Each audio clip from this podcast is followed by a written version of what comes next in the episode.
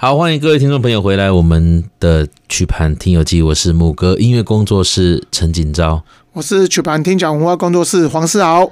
今天啊，跟大家来介绍的是这个留声机在台湾，呃，不对，不是说留声机，应该说是我们在台湾原声音乐第一次把它录成唱片，可以放在留声机上面播放，这是一个创举了哈。对，就是说我们台湾的音属于我们台湾的音乐被记载在一个。载体里面，所以了。不过第一步我们就失败，就跌倒了，是这样啊？我觉得应该是说，当时候的留声机太贵了，因为一台留声机基本上可以买一栋房子啊。呢，一张唱片一块半，在当时候来讲，以现换算现在的币值啊，嗯，可能一张唱片要三千块，两首歌，一张唱哦，两首歌卖三千块这样子。对，所以第一个呃，留声机它一年也卖不到一百台啊。数量就稀少哦，那这样真的很难卖一千张，你也开不了庆功宴的感觉呢，哈。呃，一定会让你讲的撩个痛口啊。哦，那台湾的市场感觉上真的比较小。呃，因为台湾那时候的经济还不到那个，还不到那个程度。再来就是说，留声机的普及还不到。嗯嗯嗯。所以呢，所以跟全世界比较起来，当然你讲欧美是呃。诶，得做多少人啊？较侪发电嘛，较早嘛，哈。对。那日本当时又是强国，中国大陆市场也大，对。所以跟其他国家比较起来，在台湾当时的整个环境跟状况，好像是比较难带动的起来了，哈。对对，因为那时候的经济条件，毕竟你要想，在一九一四年，我们才从一八九五年那种比较。边境的一个贫穷的一个一个地区，嗯嗯嗯，慢慢的要走向文明的时候，是那那我觉得那段时间还不到那个经济能力，嗯嗯对，了解。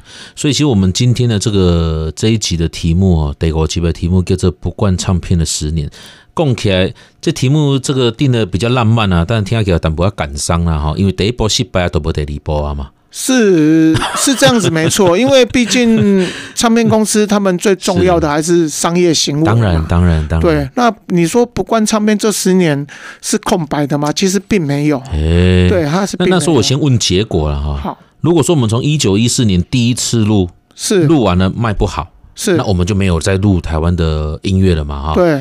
那我们的台湾的音乐再一次又这个又有机会被录成唱片，大概是几年以后的事？他就是到了一九二六年，二六年啊，所以说差不多今十档的时间，是。咱台湾都个无个录家己的唱片，呃，无录家己的唱片，但是他贩卖的行为还是有啊，因为毕竟我一九一四年录制的这些唱片，我在扣准嘛，就爱买啊。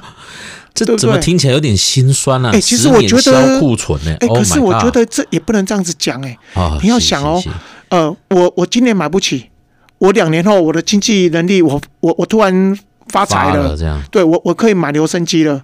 那我买到的唱片虽然是两三年前的唱片，可是对我来说，我没有听过它就是一张新的专辑啊。就像我现在一样啊！我现在如果买到八十年前我没有的唱片，我认为它是一张新的专辑。天哪，这是多么励志的故事！这样，我们要好好的发财才可以买唱盘。这样，对对，所以你要想，而且买一张少一张，因为它不会再再版了。呃，他到了，而且你要想哦，呃，这些这些唱片啊，慢慢的一直销售，销售到了呃，有一些唱片总是乐曲比较受欢迎，他压。他比如说，他当时候每一个乐曲，他压了五十张，对，那这五十张卖完了怎么办？我还要继续买，他还会再重新压制。哦，对，可是它的标签就会不一样了。了解，九话收灾了哈。其实当时的民间除了销库存以外了哈，开玩笑这样讲，但其实很多的音乐创作者或者是这个相关的文化工作者，他其实也是一直在努力。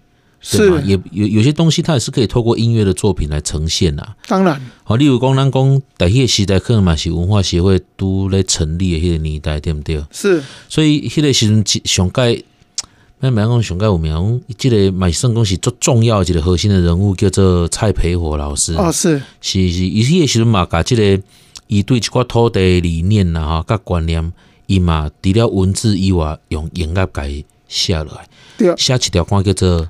咱台湾对毋对？是。虽然讲伊是伫咧较后壁较落成唱片嘛。对对。吼啊，但是伊即个歌当时伊伊所写落来时间是伫迄个年代内底对毋对？他一九二李李九年，李九年迄个时阵，可是你爱想的是，他会写这些音乐，嗯、他会有这种想法，嗯、一定他是有受到在一九一四年、嗯、这些唱片工业的发展，他他才能知道说，嗯、哦，我可以写成一首歌，歌那以后是不是就是可以被记载传唱下去？嗯、听讲你有收的这个名曲，当然这个实在是太珍贵。了，我们一定要给大家分享一下，来，来来听看嘛呀。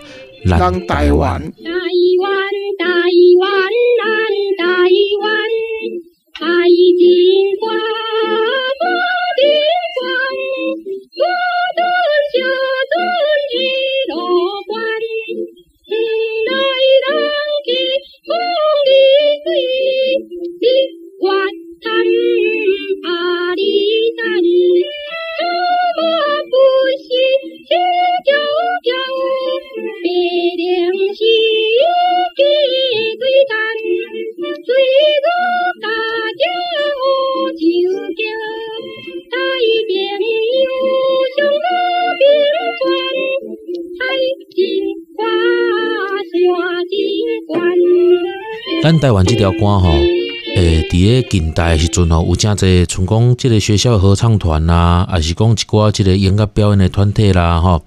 因拢有去展演过这条歌呢？是，其实这首歌还有在传唱。哦，是安怎呢？伊毋是上在曲盘较有记录落来嘛？为什么大家当有听？纯那种这条歌不是很陌生。呃，你你要想，它的它是属于台湾意识的主题的歌曲嘛？它就是用，就是说，好像就是有一种，就是我是台湾人，我用我唱出台湾的音乐的这种概念，所以它会被。被有点像是在呃激励人心的的感觉，嗯，所以呢，比如说我呃，我如果今天在国外，行，我来唱这首歌，我我就是从音乐上，我来呼唤我自己的一个国家，或者是说我来歌颂我自己国家的一一首一首歌曲这样子。嗯嗯，所以听讲这个曲盘，伊当初应该蛮是算，伊伊用这种譬如讲，呃。台湾的这个呃，要要唤起哈，要凝聚台湾人的这种比如反抗的意识啦，哈，还是讲伊毋是一个以盈利为目的的这个娱乐用途的流行歌嘛，哈，所以你看伊用这个台湾的风土也好啦，人情也好，用这个元素来写这个歌，要去讲和平呐，要去讲这个价值这个物件，伊应该毋是属做商业的这种唱盘，敢是？呃，我觉得呃，应该是讲这条歌。在那个年代哈，连夜时期正在流行所谓的民谣民谣风，所以呢，有一些唱片公司都会用啊，比如说啊，台北樱桃啊，啊，台南樱桃啊，或者是台湾樱桃，或者是就是说都会以这个很很像在仿这个东京的东京樱桃，对对对，所以它就会开始有地区或是呃国家意识的形态的音乐，那这首歌它就会刚好趁这个时候，它就会应运而生。那它就刚好刚好就是因为它是台语，它是台语的，那它可以让更多人去听到这首歌，就是说他他是呃大家都都会唱的，或是说语言上是共通的，所以呢这首歌就会应运而生嘛。那对对我们来讲，这首歌在当时候是被定义为流行音乐。哦。哦，伊嘛是当定义成流行音乐哈，所以你讲蔡培火老师伊当初一下，不管是咱台湾还是讲台湾自制歌啦哈。是，哎因哎台湾自制歌刚好对象，他没有，他没有，对，是的。哦，了解。